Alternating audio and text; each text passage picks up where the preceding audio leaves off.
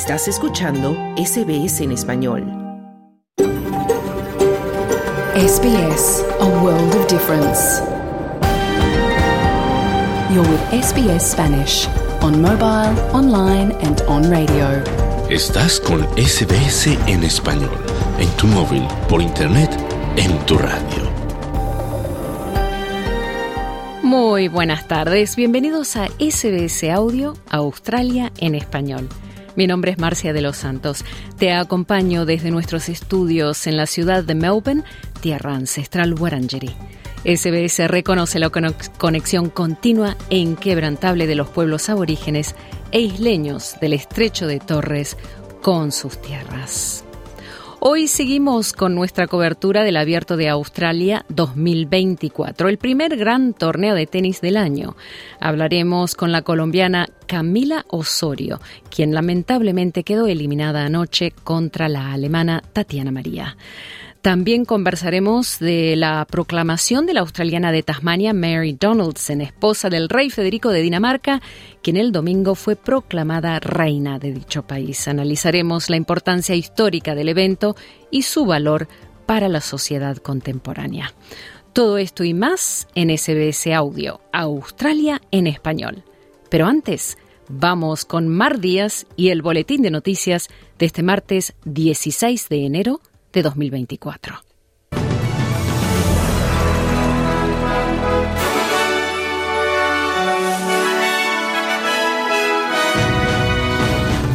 La ministra de Asuntos Exteriores, Penny Wong, ha aterrizado en Jordania, su primera escala de su visita a Oriente Medio. Un nuevo estudio revela que los test de píldoras reducen el número de muertes relacionadas con drogas y en Brasil mueren al menos 11 personas por los desprendimientos de tierra causados por las fuertes lluvias. Estos son los titulares del martes 16 de enero de 2024.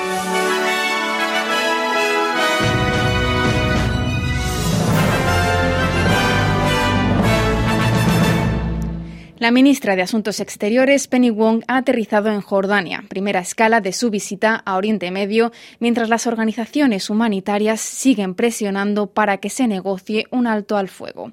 La senadora Wong se reunirá con homólogos de la región durante su visita a Oriente Medio, que además de Jordania incluye a Israel y Cisjordania y Emiratos Árabes Unidos. El grupo de ayuda Amnistía Internacional ha afirmado que la visita de la senadora Wong a la región debería centrarse en las vías para emprender un alto al fuego en Gaza. Mohamed Duar, portavoz de Amnistía Internacional, asegura que en los 100 días transcurridos desde el comienzo de la guerra se ha producido un escalofriante desprecio de los derechos humanos. La senadora Wong ha declarado que se centrará en la posición de Australia para promover la ayuda humanitaria internacional y la defensa del derecho internacional humanitario. Y en más noticias de Australia, según la secretaria del Consejo Australiano de Sindicatos, Sally McManus, la empresa portuaria Dubai Ports World, también conocida como DP World, se niega deliberadamente a cambiar de postura y pagar más a los trabajadores. McManus ha declarado a ABC que la empresa pretende crear una crisis que probablemente desembocaría en la intervención del gobierno, lo que a su vez permitiría al gigante portuario evitar ofrecer el aumento salarial salarial que exigen sus trabajadores. El prolongado enfrentamiento entre la empresa DP World y el Sindicato Marítimo de Australia ha provocado que los trabajadores portuarios se nieguen a realizar determinadas tareas en los muelles. Se calcula que la huelga, que ha supuesto el cierre de las terminales de DP World en determinados días, ha causado a la economía decenas de millones de dólares semanales debido a los retrasos en la carga y descarga de contenedores de los buques. Sally McManus declaró a ABC que, que espera que el Gobierno pueda dar prioridad a las necesidades de los trabajadores y de las comunidades portuarias. El dinero en los bolsillos de los trabajadores significa dinero en los bolsillos de todas esas comunidades portuarias y de las pequeñas empresas de allí, en lugar de dinero en las cuentas bancarias de la familia real de Dubái. Así decía Sally McManus, secretaria del Consejo Australiano de Sindicatos. Y el precio de los productos en los supermercados australianos sigue siendo cuestionado, por lo que el gobierno federal mantiene su postura de llevar a cabo una investigación independiente sobre los precios de los supermercados. La revisión del Código de la Industria de Supermercados se produce en un momento en el que estas grandes empresas como Woolworths y Coles están siendo acusadas de abusar de los precios. Sin embargo, Fred Harrison, director general de los supermercados Richie's IGA, insiste en que Australia, en Australia existe un mercado competitivo de comestibles y declaró a Channel 9 que los precios de los supermercados han subido mucho en los últimos dos o tres años, pero insiste en que hay suficiente competencia para que los consumidores puedan elegir. Creo que tenemos un sector de supermercados muy sólido y competitivo.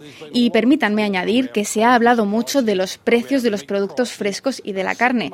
Los supermercados son solo un componente de ese mercado. Por ejemplo, sabemos que el 50% de los australianos compran en las tiendas de productos agrícolas y el 50% de los australianos compran su carne en un carnicero. Hay muchas opciones y oportunidades, así decía Fred Harrison. Y un nuevo estudio ha descubierto que la mayoría de las muertes relacionadas con drogas en Australia podrían haberse evitado.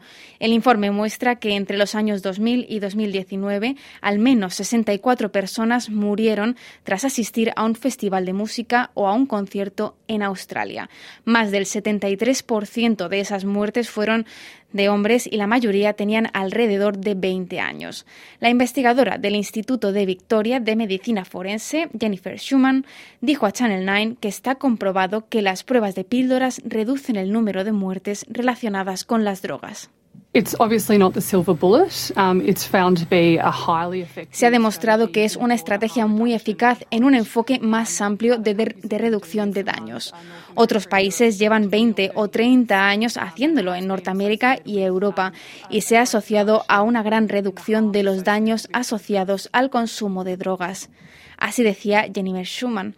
El estudio es el primero que informa sobre muertes relacionadas con las drogas en festivales de música australianos. Nos vamos ahora a noticias internacionales. Al menos 11 personas han muerto en la ciudad brasileña de Río de Janeiro tras más de un día de lluvias torrenciales e inundaciones. Las fuertes lluvias causaron estragos durante el fin de semana, inundando viviendas, un hospital, la línea de metro de la ciudad de Río y un tramo de la autopista principal. Funcionarios de protección civil declararon que ocho ciudades del estado seguían en alto riesgo de desprendimientos. El año pasado, las fuertes lluvias también provocaron inundaciones y desprendimientos de tierra que causaron la muerte de al menos 48 personas en el estado de Sao Paulo. Y el gobierno de Nueva Zelanda ha rechazado la propuesta de un estudio independiente de reducir la edad de voto a 16 años, pero podrían adoptar legislaturas más largas. Tras una revisión de dos años, se espera que se introduzcan una serie de cambios en el sistema proporcional de miembros mixtos de Nueva Zelanda. El ministro de Justicia, Paul Goldsmith, dio a conocer la revisión electoral de 525 páginas establecida bajo el gobierno laborista de Jacinda Ardern. Entre las 117 sugerencias figura la reducción de la edad de voto y la posibilidad de que prisioneros votes, voten o se presenten como candidatos al Parlamento. Y el nuevo presidente de Guatemala, Bernardo Arevalo, ha comenzado su presidencia asumiendo que tendrá toda una carrera de obstáculos para transformar el país. En su discurso de investidura en el teatro El Nuevo Mandatario, prometió rescatar al país de la corrupción y de la impunidad. Arevalo, que es sociólogo, socialdemócrata y exdiplomático de 65 años, asumió el poder poco después de la medianoche del lunes tras una atropellada jornada en el Congreso que retrasó la ceremonia de investidura por nueve horas.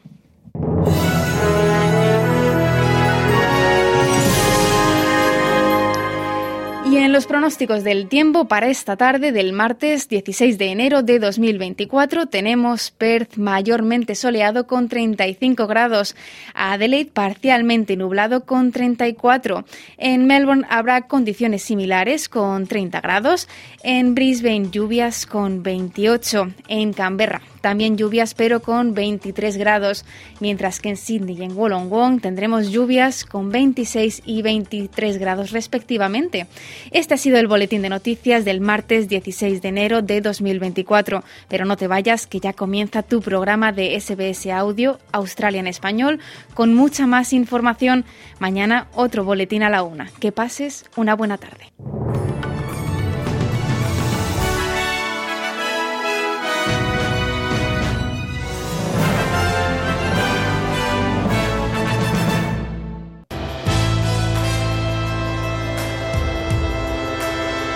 Bienvenidos.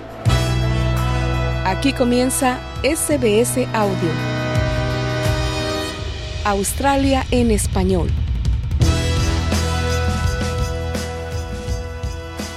Muy buenas tardes y bienvenidos a una nueva edición de SBS Audio.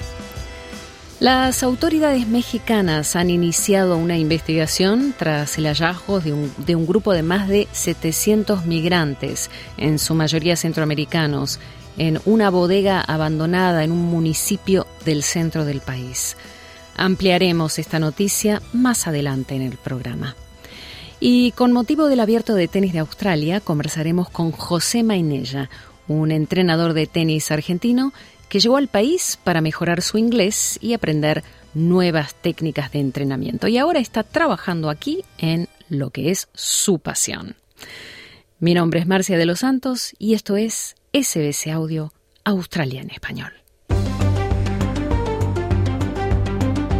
Esta semana comenzó el Open de Australia, primer Grand Slam de la temporada, que se disputa del 14 al 28 de enero en Melbourne Park y que se ha quedado ya sin la colombiana María Camila Osorio quien se enfrentó a la alemana Tatiana María y a pesar de mostrar buen ritmo de juego no logró mantener la ventaja y fue eliminada del primer Maya del año. Nuestro corresponsal Juan Moya conversó con la cucuteña en Melbourne Park luego del partido eh, indudablemente que tiene que haber desilusión, desazón por eh, perder primera ronda en el Abierto de Australia, el primer Grand Slam de la temporada, pero hubo un momento que se jugó muy bien. Sí, bueno, nada como pues, perder en un Grand Slam, creo que esas derrotas siempre duelen más, pero hace parte de esto, me tiene que eh, me tiene que ayudar a, crecer, a crecer como, jugadora, eh, a ese, ese, carácter, ¿no? Y, nada, tengo que, tengo que seguir aprendiendo. Eh, me duele porque obviamente no quiero decir eso, o sea, me hubiese gustado decir estoy feliz por la victoria, pero, pero bueno, no tengo nada que hacer, no puedo reprocharme la actitud porque lo di todo hasta el final, lo luché con lo, de pronto con lo mal que me sentía, o sea, no me sentía jugando tan bien, eh, hice lo mejor que pude y, y bueno, hoy no, hoy no se me dio no se dio. María, 37 años, con mucha experiencia, manejó el partido, te manejó el partido, porque hubo un momento hasta pidió asistencia médica. Sí, pues eso, la verdad no, no le presto mucha atención a eso porque es como todo, hay unas que llaman médico, otras que estaba cansada, se le veía, eh, pero hace parte, supongo, del juego, o sea, no está haciendo nada al final ilegal o algo raro, o sea, es normal, puede pedir médico, eh, llamar a, sí, eh, parar un poco el partido, es, es normal y y bueno, sí, tienes una jugadora con experiencia, ya ha habido eh, estos torneos en varias ocasiones. Eh, era un partido que al final yo siento que tenía, o sea, en, un principio lo tenía controlado, iba 5-1 arriba, jugando bien. uno que otro error que no, que debí cometer y, se me va un poco el hilo, pero, pero bueno, o sea, como que al final eh, con lo que tenía lo traté de luchar y, y me quedo con, como con lo bueno. El segundo set muy bien, se remontó el marcador, lo ganaste bien. El tercer set, 2 a 0 al servicio para el tercero, se pierde el tercer set y ahí baja Camila o levanta María. Mm, un poco de las dos. Iba 2-0 y ese smash que fallé ahí en el 40-30, una bola que tenía pues como el campo abierto y la, no debí fallarlo, pero bueno, yo ahorita no puedo hacer nada. O sea, ahora, que lo pienso, hubiera dicho, o sea, estoy pensando como lo hubiera pegado y, ya, y pues la fallaba larga, pero no fallarla ahí en la malla como la fallé, ¿no? Em, pero bueno, o sea, es como. Pudo haber sido diferente, pudo haber cambiado algo, sí. Em, pero, pero no, me puedo quedar, no me puedo quedar pensando en eso, sino con lo que, pues, lo que pasó. Ella también como que empezó a jugar un poco más, como intentando subirse a la malla y eso, también porque estaba cansada, entonces intentó como que subirse más. Y yo cuando tenía que pasarla no, no, no pensé con cabeza fría y tiraba mucho al cuerpo, entonces terminaba definiéndome ahí en la malla. ¿Sigues con el mismo equipo de, entrenador o, tienes un nuevo equipo para esta temporada? Eh, ahora no, ya no, no estoy con los mismos del año pasado. Me estoy tomando mi tiempo un poco. Eh, ahorita pues en la pretemporada empecé a trabajar con alguien y, pues estamos ahí, estamos probando y estamos viendo cómo, cómo nos va. Ahorita pues no, no puedo acompañarme a Australia, pero, pero de pronto para los próximos torneos me, me va a acompañar. ¿Es necesario tener un entrenador? Yo creo que sí, pues al final pues uno es el que compite, no el jugador, pero sí es, es importante alguien que esté afuera, que, que te pueda ayudar, que te pueda aportar y bueno, que esté pendiente de corregirte, ¿no? En todo momento. ¿Y los objetivos para 2024? Mucho, seguir avanzando. Yo quiero entrar al top 20, esa es mi meta, poder entrar al top 20 y, y hacer buenos resultados. En, hacer buenos resultados, no ganar títulos. Yo quiero ganar títulos, quiero ganar. Ganar títulos, eh, pero... Sí, apuntarle a lograr, pues a todo lo que vaya a jugar, desde 250, Master 1000, Slam, lo que se venga por delante. ¿Y los próximos meses, a dónde vamos? Tengo planeado ir a Tailandia. Tengo un inconveniente con la visa porque estoy esperando a ver si, si me sale rápido, pues puedo ir. Si no, pues tengo que ir a Cluj, un, otro de 50 en Rumania. Eh, si no voy a Tailandia, voy a Cluj y, los, los mil de Dubái y Doha. Si voy a Tailandia, solo hago Tailandia, Cluj y eh, dos semanas de preparación para jugar Austin, Miami e Indian Wells. ¿Nada programado para una gira por Sudamérica? No, por ahora no. Ahora creo que voy a jugar los torneos de, de allá.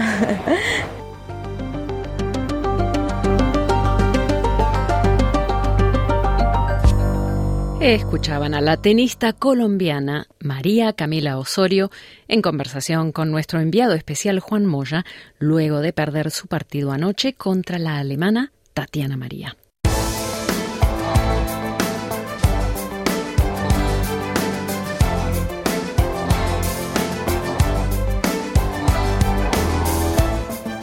Australia vivió este domingo 14 de enero un acontecimiento histórico.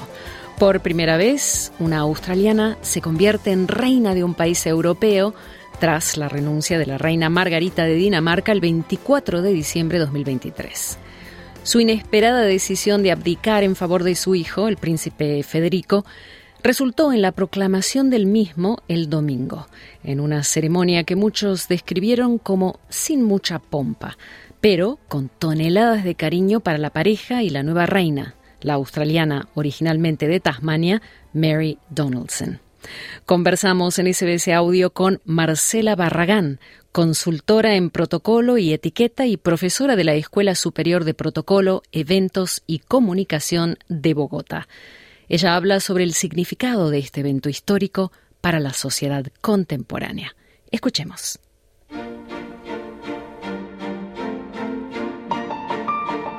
Hay muchas personas que dicen, eh, y tú ves en artículos, que ya las monarquías están mandadas a recoger, que son instituciones arcaicas, que eso no sirve para absolutamente nada. Yo eh, discrepo totalmente de, esa, de esas opiniones, las respeto, pero yo pienso que lo, lo, bonito que tienen es que traen un bagaje histórico, o sea, es decir, es la historia, es la tradición de un país. No podemos comparar la monarquía española con la monarquía inglesa o con la monarquía danesa o con la sueca. Cada una tiene sus propias, eh, digamos, reglas y costumbres del país.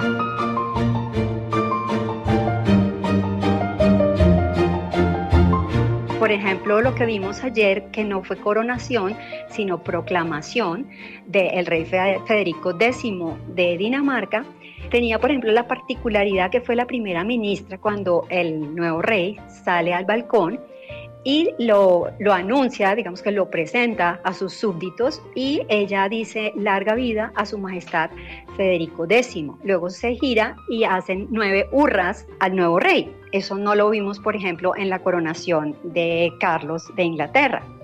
Ni en la de Felipe VI de España. Entonces, cada una tiene sus, sus tradiciones, digamos, el carruaje, la majestuosidad, la elegancia, las condecoraciones, las joyas.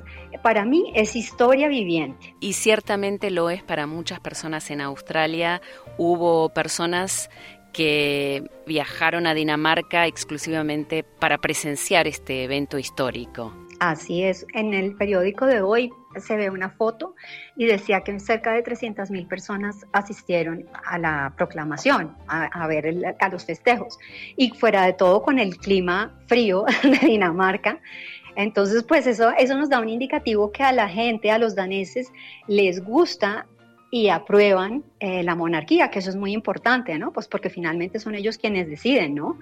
Eh, entonces, pues sí, fue muy bonito y la nueva reina consorte, Mary Donaldson, lo ha hecho maravillosamente. Es una mujer muy bonita, una mujer que se esforzó por aprender el danés, que según me dicen es una de las lenguas más difíciles de aprender. Ella se incorporó, pues no sé si fácilmente, pero los daneses la quieren muchísimo. Ayer eh, en la televisión se vio cuando primero sale el rey y luego sale la reina, la ovación que hubo para ella, ella estaba muy emocionada. Fue muy bonito, me parece que hacen una pareja un equipo maravilloso los nuevos reyes daneses. Hablando de Mary Donaldson, ¿cómo piensas que tendrá que cambiar su imagen, su conducta, incluso discursos para cumplir con sus nuevas responsabilidades? Pues yo creo que ella lo estaba haciendo muy bien como princesa, eh, ahora como reina me imagino que pues ya tiene todo el protagonismo, pero ella es una mujer que aprendió muy bien las reglas de protocolo, la historia, digamos que su, la, su adaptabilidad fue maravillosa, porque a veces vemos que hablando el mismo idioma hay gente que no se puede adaptar a una cultura. Entonces, imagínate, es una cultura totalmente diferente, ¿no? Eh, la danesa a la australiana. Entonces, manejar el idioma, conocer la cultura y que la gente te acepte, porque siempre cuando hay una reina extranjera, pues a veces causa un poquito de, digamos que, de recelo. Pues recordemos que María Antonieta es austriaca y los franceses al principio se referían a ella como la austriaca en una manera peyorativa. Y, curiosamente después, siempre que se habla de Francia, sale María Antonieta. Muy cierto. Exactamente. Entonces, ah, mira, ahí nos cabe el, el dicho que dice más papista que el papa. A veces alguien que no nace en un país se adapta tanto, se enraiza tanto, que termina siendo inclusive más danés que un danés que haya de nacimiento. Entonces, pues yo creo que ese es el caso de Mary Donaldson. No creo que deje de ser australiana, de amar sus raíces de Tasmania, pero lo ha hecho muy, muy bien. Una mujer muy elegante, muy bien puesta, una reina. Total. ¿Cuáles son entonces las tradiciones o protocolos específicos que Mary Donaldson tiene que seguir? Bueno, ahora eh, vamos a ver que ya ella no tiene que hacer, cuando se saluda a un royal de mayor jerarquía, ya no tiene que hacer la genuflexión para saludar, porque entre pares, es decir, entre reyes, no se hace esa genuflexión.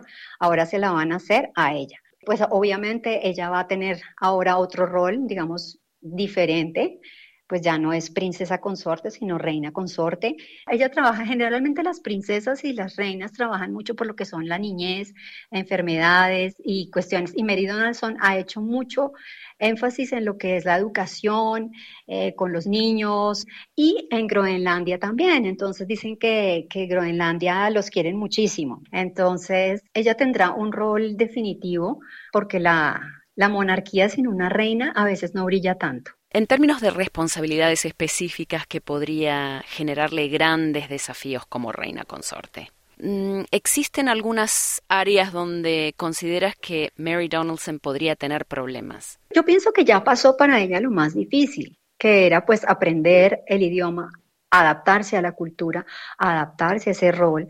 Es decir, y bueno, y si lo hablamos desde el punto de vista no de, no de un título, sino como persona, tú sabes que un matrimonio es una cosa súper complicada.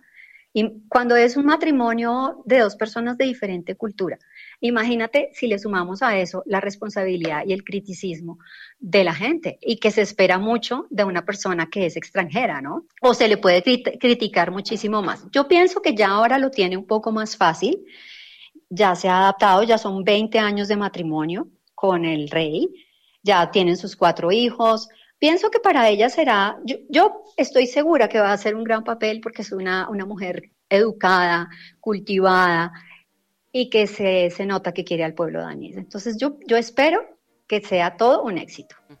Educada y cultivada, muy cierto, porque es abogada y ejecutiva. ¿Cómo piensas que podría ayudarle estas dos profesiones, especialidades o no, en su papel como monarca consorte? ¿Y, qué tan útiles pueden ser estos conocimientos en, en su nuevo rol? Claro que sí, mira, la educación es, yo pienso que la educación es la base fundamental para cualquier ser humano, hombre o mujer. Eh, o sea, para, para, desempeñar un cargo importante se necesita tener grandes aptitudes, no solamente tener la formación, sino también tener esa, ese carisma, esa empatía, ese don de la comunicación y obviamente también te voy a hablar que tiene que ser una persona a veces agradable físicamente y ella lo tiene todo. Entonces, bueno, hablando del, hablando el idioma, el inglés, que es su idioma natal, eh, pienso que puede ayudar mucho al empoderamiento de las mujeres y también ayudar, yo pienso que a la, a la, a la comunidad inmigrante, ¿no? Porque pues en Dinamarca también hay comunidad inmigrante, ¿no? Interesante, ¿de qué forma piensas que puede ayudar a la comunidad inmigrante? Cuando una reina o un personaje público toma, digamos, abanderado un proyecto, digamos, un proyecto para eh, combatir las enfermedades eh, eh, como el cáncer, bueno, cualquiera que sea, y esta persona se, se abandera por esa lucha, se le da muchísima más, digamos que adquiere más relevancia. Entonces, por ejemplo, la, princesa Diana, después de divorciada, ella estaba abanderando el, el, proyecto de desminado, o sea, para quitar las minas explosivas. Y entonces ahí la gente se volteó a mirar hacia esas causas, también lo mismo que ella hizo con el SIDA cuando, cuando en los ochentas, cuando, cuando era la, recién la enfermedad. Entonces pienso que ellas deben y de hecho lo hacen, em, aprovechar esa, esa, esa, exposición que tienen y ese ruido que pueden generar para eh, atraer la mirada y los focos a cuestiones sociales, cuestiones de, de enfermedades, de educación, es decir, de población en vulnerabilidad.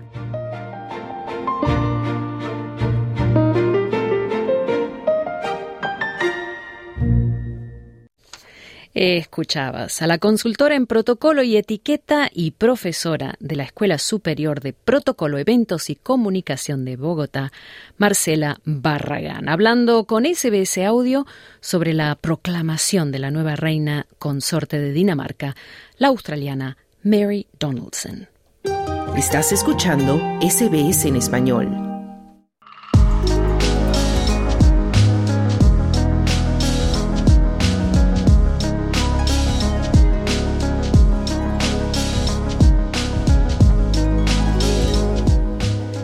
El abierto de tenis de Australia sigue desarrollándose con toda la emoción deportiva.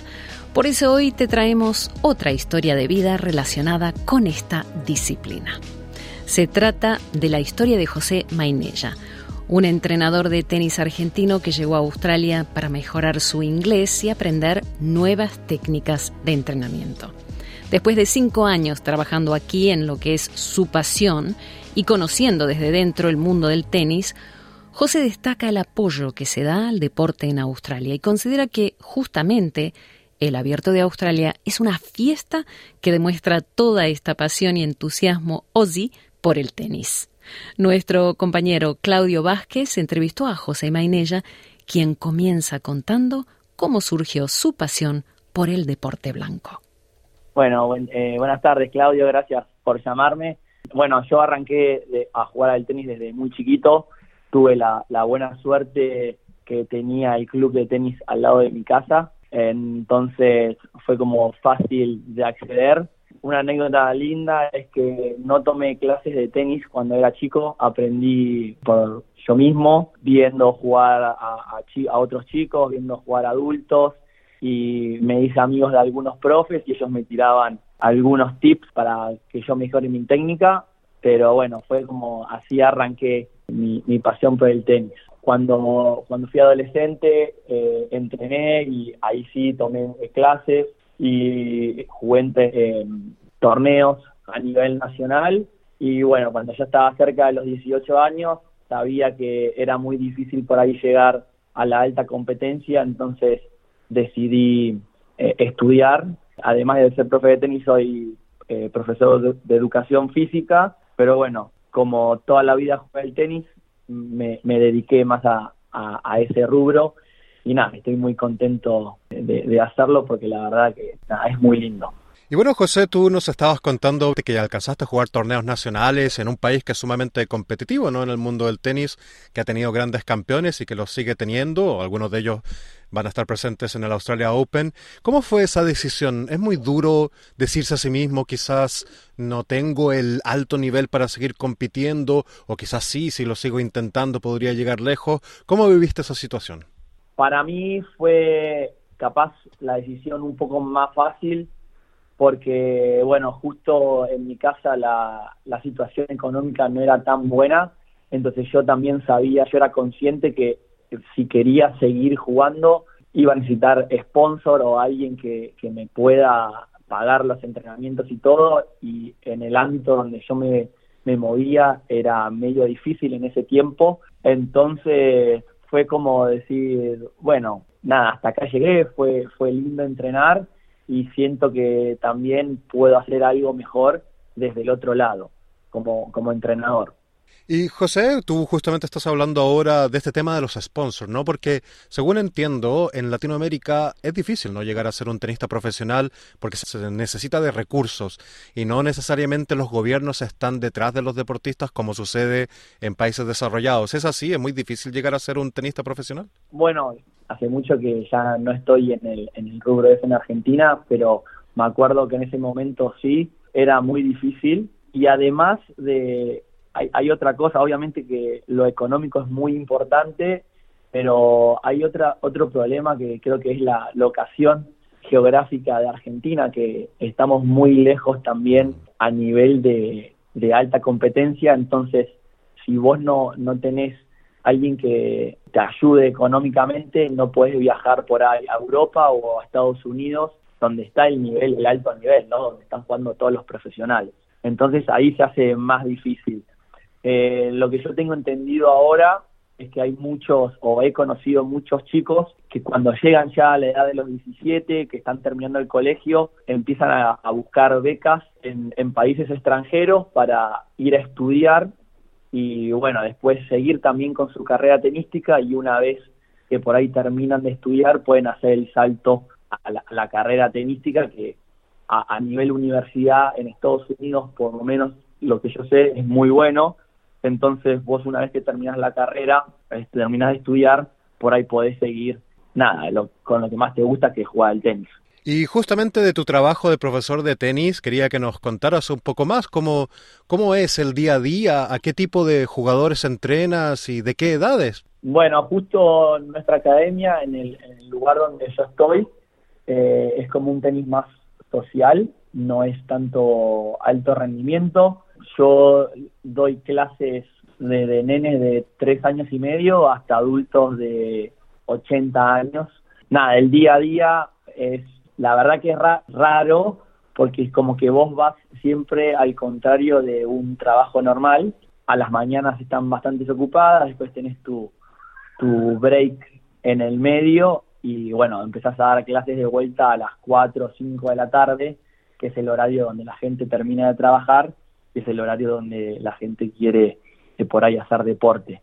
Me gusta porque es algo también flexible, vos vas manejando tus horarios, tenés algunos horarios fijos que no puedes cambiar, pero por lo general, nada, lo se puede charlar y, vas manejando los horarios para laburar. En la academia tenemos diferentes programas, yo estoy en un programa que se llama Cardio Tenis, que es muy, muy lindo, que es, eh, hacemos todos ejercicios de tenis con, con música, entonces es muy lindo para mí porque pude traer eh, el ritmo latino de, Sudamérica, entonces pongo la, música que a mí me gusta y la gente como que lo tomó de muy buena manera y entonces es como que se hace más divertida ¿no? la, clase. Suena muy bien, suena atractivo aprender tenis así también. Y José, hablemos ahora del Australia Open, porque te quería preguntar, para nosotros obviamente en Latinoamérica no tenemos la experiencia de tener un, un Grand Slam ¿no? en nuestros lugares, en nuestras ciudades. ¿Qué te parece a ti esto de tener un campeonato de esta magnitud en un lugar aquí en la ciudad en que vives, tan cerca?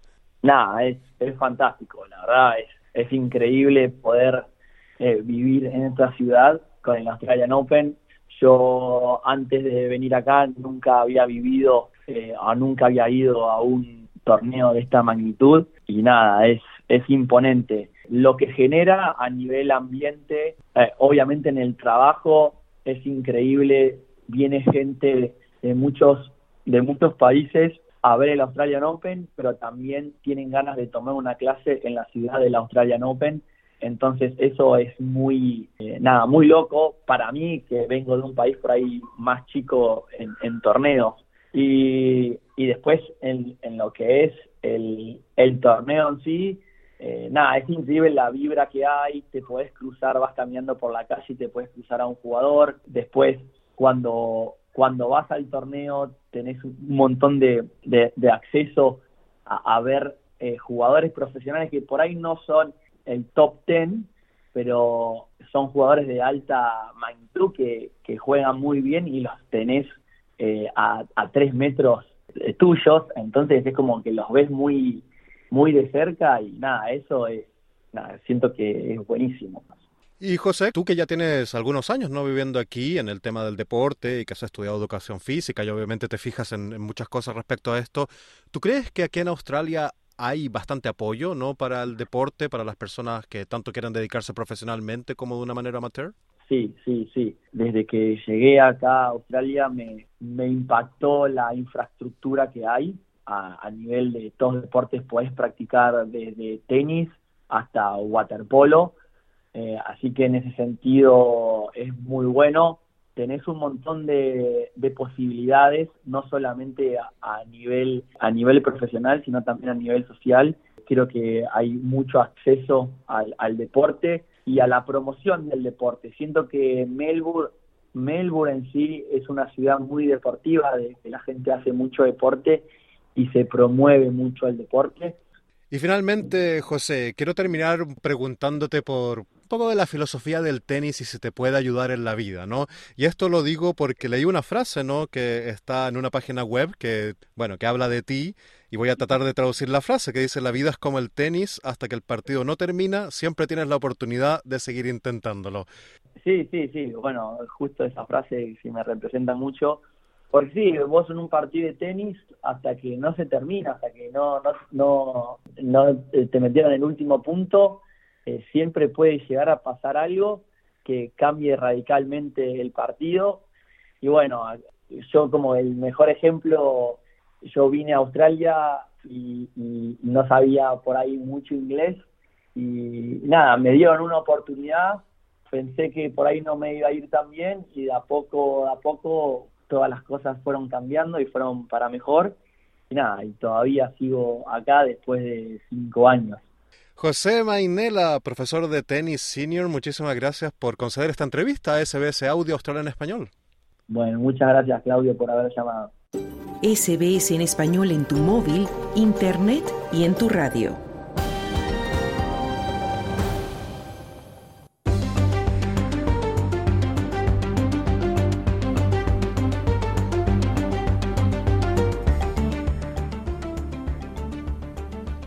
Las autoridades mexicanas están investigando el hallazgo y rescate de 726 personas migrantes en el centro del país, una cifra inédita en el rescate de personas en situación irregular en México, donde también prolifera el secuestro de migrantes por parte del crimen organizado. Nuestro corresponsal en Latinoamérica, Wilfredo Salamanca, amplía la noticia. Las autoridades de México investigan el hallazgo de un grupo de 726 migrantes dentro de una bodega en el centro del país. Se trata de una de las cifras más altas que se tengan registradas. Entre los migrantes están 75 menores de edad no acompañados y 108 mujeres. El Instituto Nacional de Migración dijo en un comunicado que el grupo fue detectado en el municipio Guaxomulco en el estado Tlaxcala y fue trasladado a un auditorio local para realizar el proceso administrativo correspondiente sin dar más detalles. En el lugar encontraron personas originarias de Guatemala, Honduras, El Salvador, Nicaragua y Ecuador. Así confirmó el secretario de Seguridad Ciudadana de Tlaxcala, Alberto Martín Perea. Un reporte a la línea 089 de denuncia anónima alertó sobre el ingreso de dos tractocamiones a una bodega abandonada, ubicada en la avenida San Antonio, esquina con calle 2 de noviembre. Después, el servicio de emergencia 911 recibió un reporte que señalaba el mismo sitio, donde ingresaban personas a bordo de vehículos según los expertos, el hallazgo de 726 migrantes en una bodega de Tlaxcala representa una cifra inédita en el rescate de personas con una situación irregular en el país y al mismo tiempo ejemplifica el constante aumento de los flujos migratorios que atraviesan México y por lo cual Estados Unidos ha endurecido una vez más sus políticas en la materia. El Instituto Nacional de Migración y miembros de los servicios de salud de Tlaxcala informaron que algunos de los migrantes que habían sido atendidos por deshidratación y crisis nerviosa ya se encontraban estables y no necesitaron atención hospitalaria. Cabe señalar que de las personas rescatadas se identificaron 75 menores de edad no acompañados, además de una mujer con ocho meses de embarazo. Un día antes del hallazgo de los extranjeros en Tlaxcala, la Guardia Nacional y el Instituto Nacional de Migración aseguraron a 183 migrantes que viajaban de forma irregular en un autobús de pasajeros en Veracruz, donde sus autoridades aseguraron el año pasado más de 15 mil personas. En julio pasado, el gobernador Cuitlahuac García Jiménez informó el hallazgo de 206 migrantes en tres lugares diferentes del estado de Veracruz, quienes habrían sido medicados para impedir sus necesidades fisiológicas. Andábamos todos eh, sin, sin, aire como para respirar. Y... Empezaron a salir a desmayar ahí las gentes que estaban ahí, los niños, pero gracias a Dios logramos a salir. Y en mi parte yo luché a sacar varios niños arriba del tráiler. México vive una nueva ola migratoria. Han suspendido trenes de carga por la presencia de miles de migrantes en los carros y en las vías, manifestaciones en las fronteras, campamentos en el río Bravo en el límite con Estados Unidos y choques con autoridades mexicanas y estadounidenses. Las bajas temperaturas que se registran actualmente en México no han frenado la llegada de migrantes a la frontera, ya que continúan arribando con la intención de cruzar a Estados Unidos. A los extranjeros les ha tocado sortear el frío de hasta 1 o 3 grados centígrados por las noches, así como vientos y algunos frentes fríos que se han presentado en la región. El cambio de, clima, imagínense, vinimos de un país tropical, es por el cambio de, de, la temperatura, nosotros nos enfermamos muchísimo. El sueño de llegar a Estados Unidos cada vez tiene un costo más elevado para los migrantes y sus familias. En su tránsito por México, los extranjeros no solo se ven obligados a pagar hasta 8 mil dólares a un coyote o pollero, como llaman al traficante de personas, con la esperanza de que los cruce por la línea fronteriza. Ahora es más frecuente que ellos y su familia desembolsen miles de dólares más a bandas del crimen organizado, las cuales han optado por ampliar sus giros al secuestro, un negocio que les dota de ganancias millonarias. Supuestamente la policía paró el ómnibus en que íbamos 32 cubanos y 33 nicaragüenses. Viraron la guagua para atrás y nos llevaron para un desierto. Y allí estuvimos 26 días. ¿En el desierto? En el desierto, arriba del ómnibus. No nos daban agua, un pomito de agua para cuatro personas, un hot dog a las 4 de la tarde no nos daban más alimentos. Entonces me ponían un arma aquí y ponían a mi hijo de rodillas delante de mí que si yo no le decía a mi familia lo que ellos me decían que tenía que decir, mataban a mi hijo. Para SBS Audio informó Wilfro Salamanca.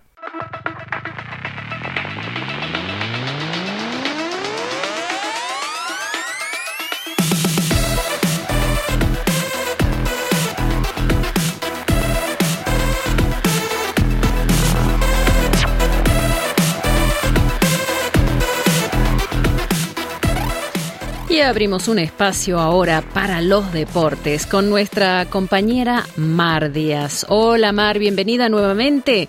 Comenzamos con los últimos resultados del Abierto de Australia. Cuéntanos, Mar, ¿quiénes han sido los ganadores de la segunda jornada del Abierto? Hola Marcia, ¿qué tal? Pues mira, vamos a empezar hablando del argentino Tomás Echeverry, que eliminó ayer sin contemplaciones al británico Andy Murray, el que fuera cinco veces finalista del torneo. Murray, de 36 años, opuso una dura resistencia en un primer set de 61 minutos, pero Echeverry terminó dominándolo en tres sets. En la segunda vuelta, Echeverry se enfrentará a otro ilustre, el francés Gael Monfils, que venció ayer al alemán Yannick Hanfmann.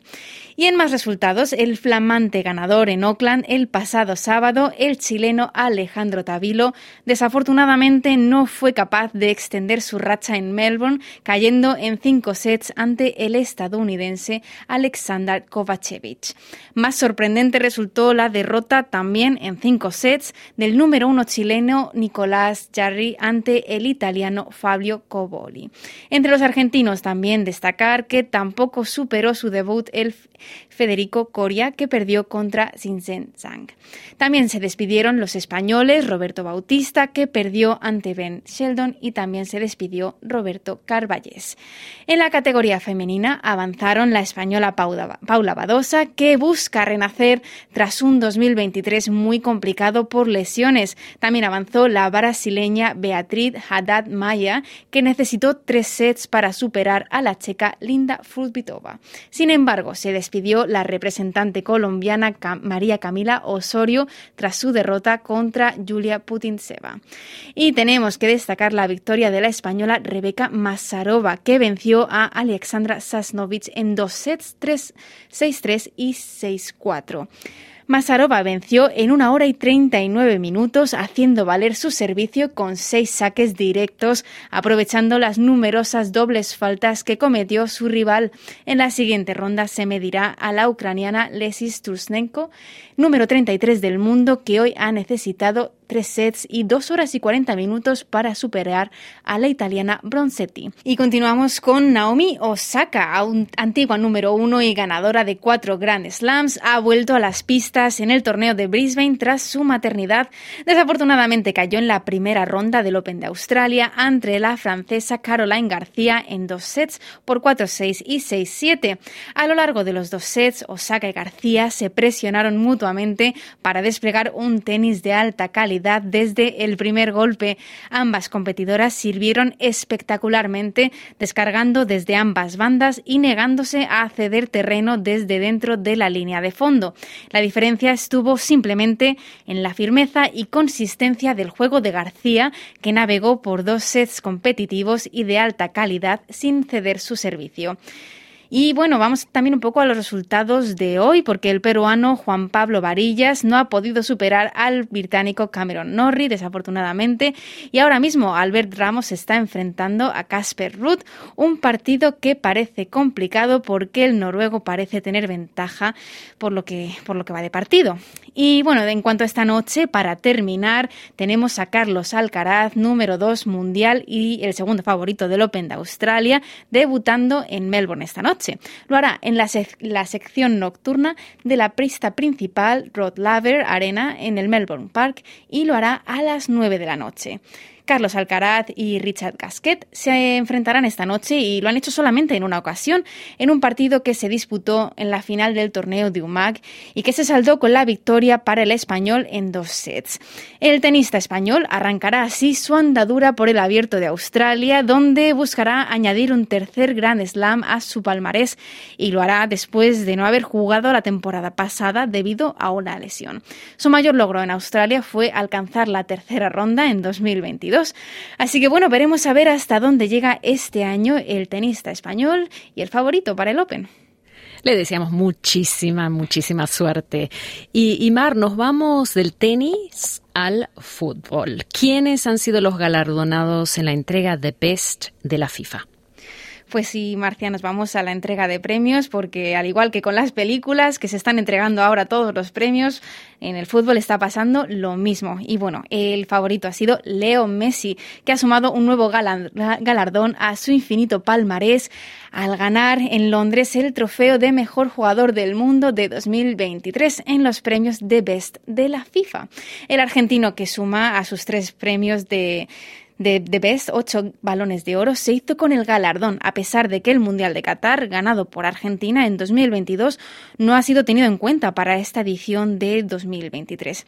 Y en la categoría femenina ganó el premio la española Aitana Bonmartí, que cumplirá el jueves 26 años y que fue declarada mejor jugadora del Mundial ganado por su selección y suma un nuevo trofeo individual tras el balón de oro.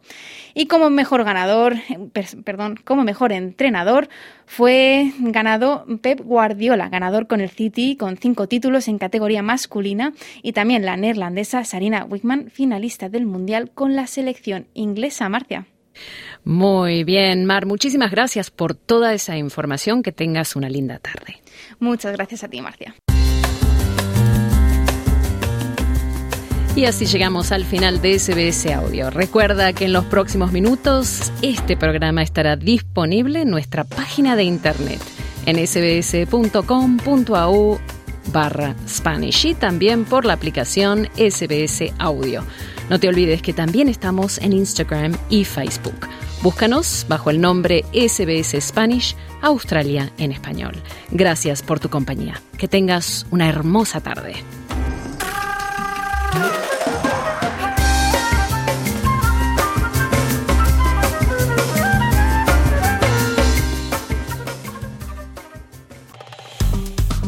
Dale un like, comparte, comenta. Sigue a SBS Spanish en Facebook.